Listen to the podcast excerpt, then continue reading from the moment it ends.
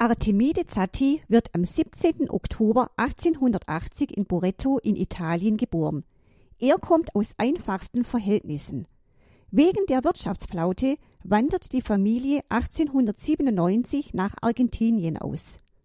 Artemide kommt mit der Ordensgemeinschaft der Salesianern Don Boscos in Kontakt. Er ist von der Lebensgeschichte Don Boscos so beeindruckt, dass er sich entschließt, in die Ordensgemeinschaft einzutreten. Die Salesianer sind eine 1859 gegründete Ordensgemeinschaft der römisch-katholischen Kirche und gehen zurück auf den italienischen Priester Giovanni Bosco, kurz Don Bosco genannt. Zu Artemides Aufgaben gehört die Versorgung eines Priesters, der an Tuberkulose erkrankt ist. Bei dessen Pflege zieht Artemide sich die Krankheit selbst zu. Auf Empfehlung des Arztes begibt er sich in die Stadt Viedma. Die Salesianer unterhalten dort in einem umgebauten Stall eine Apotheke und ein Krankenhaus. Pater Garon nimmt Artemide auf und pflegt ihn. Er erholt sich erstaunlich schnell und voll Begeisterung schlägt er den nunmehr vorgezeichneten Weg ein. 1908 legt er sein erstes Gelübde als Ordensbruder ab, vier Jahre später die ewige Profess.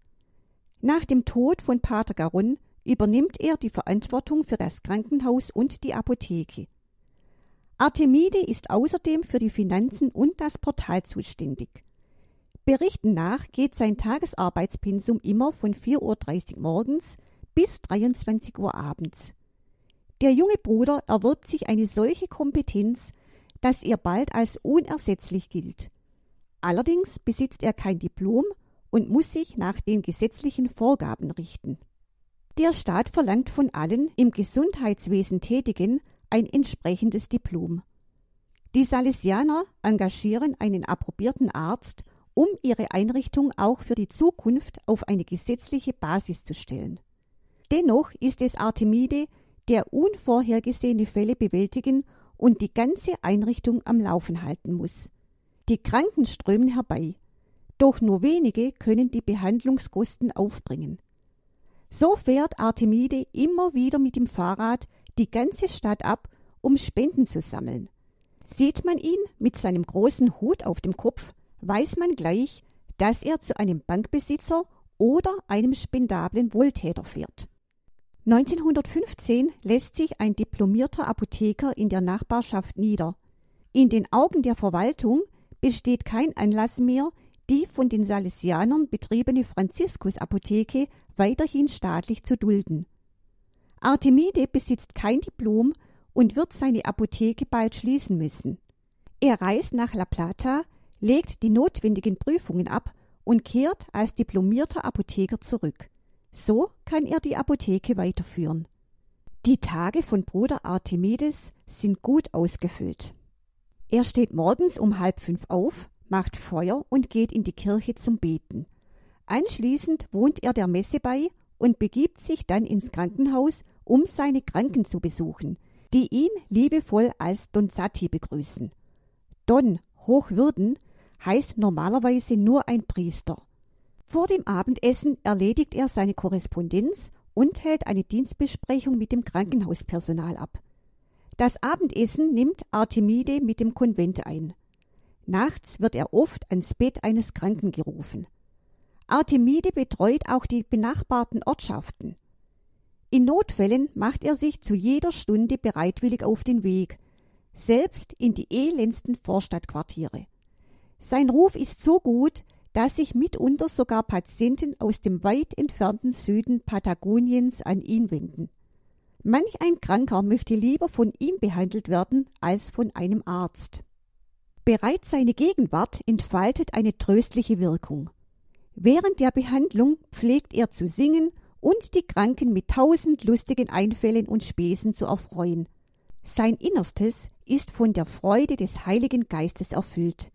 Er gerät nie in Zorn, spricht nie schlecht über andere und duldet auch nicht, dass in seiner Gegenwart schlecht über andere gesprochen wird. Don Zatti hat im Krankenhaus eine Frau in seiner Obhut. Aufgrund einer falschen Behandlung ist sie von Kindheit an stumm und in mehrfacher Hinsicht behindert. Trotz ihres oft merkwürdigen Benehmens behandelt Artemide sie stets mit Nachsicht und lehnt es ab, sie zu maßregeln. Sie hat schon genug gelitten. Ich will dem nichts hinzufügen. Die Frau lebte 48 Jahre lang im Krankenhaus. Obwohl er über keine Universitätsausbildung verfügt, wird er von den Ärzten als ihresgleichen behandelt. Sie sind von seiner Intelligenz und seiner Kompetenz beeindruckt. Noch mehr bewundern sie seine moralische Autorität. Ein atheistischer Arzt bekennt einmal In Zatis Gegenwart wackelt mein Unglaube. Wenn es tatsächlich Heilige auf der Erde gibt, dann ist er einer. Im Jahr 1934 wird die Stadt Wiedma Bischofssitz und das Hospital muss der bischöflichen Residenz Platz machen. Die unter großen Opfern beschaffte Krankenhauseinrichtung wird zerstört. Die Salesianer stellen Donzati einen etwas abgelegenen Bauernhof zur Verfügung. Ohne sein freundliches Lächeln abzulegen, bereitet er den Umzug vor. Er krempelt die Arme hoch und schwingt sich wieder aufs Fahrrad, um Spenden zu sammeln. Eines Tages sieht man den Salesianerbruder an einem Bankschalter weinen. Ein Zeuge läuft eilends zum Bischof, um ihm zu sagen, dass Donzati in großer Not ist. Er hat in der Tat hohe Schulden und niemand ist ihm zu Hilfe gekommen. Immer derselbe dieser Zatti, murmelt der Bischof und lässt ihm auf der Stelle alles überbringen, was er in seiner Kasse hat. Seine Schulden entmutigen Bruder Artemide in keiner Weise. Je höher die Schulden werden, desto mehr schlägt er über die Stränge und setzt sein Vertrauen auf die göttliche Vorsehung. Ich bitte den lieben Gott nicht darum, mir Geld zu schicken, sagt er, er soll mir nur sagen, wo es welches gibt. Oft pflegt er zu wiederholen, wenn das Geld nicht dazu da ist, Gutes zu tun, dann dient es zu gar nichts.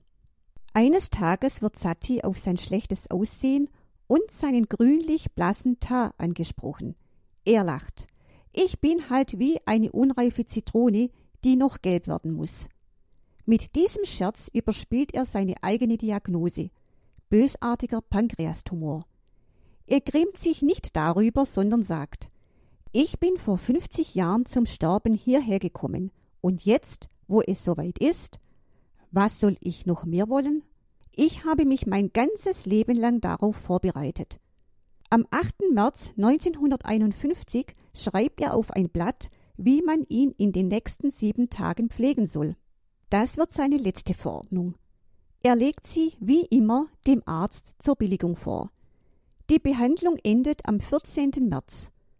Als der Arzt ihn am nächsten Morgen aufsucht, findet er einen vom Kranken selbst ausgestellten Totenschein vor, auf dem nur noch der Todeszeitpunkt einzutragen war.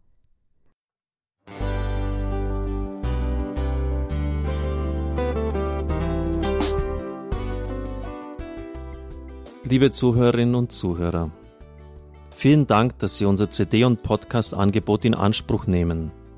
Wir freuen uns, dass unsere Sendungen auf diese Weise verbreitet werden. Dieser Dienst ist für Sie kostenlos. Für uns ist er allerdings mit einem nicht unerheblichen finanziellen Aufwand verbunden. Deshalb sind wir für jede Spende dankbar. Alle Bankverbindungen unserer Spendenkontos können Sie über unsere Homepage horeb.org unter dem Menüpunkt Spenden einsehen.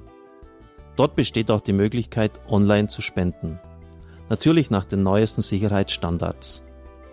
Sie können diese Informationen auch bei unserem Hörerservice unter der Telefonnummer 08328 921 110 erfragen. Ich wiederhole die Rufnummer 08328 921 110. Vergelt's Gott für Ihre Unterstützung. Ihr Pfarrer Kocher.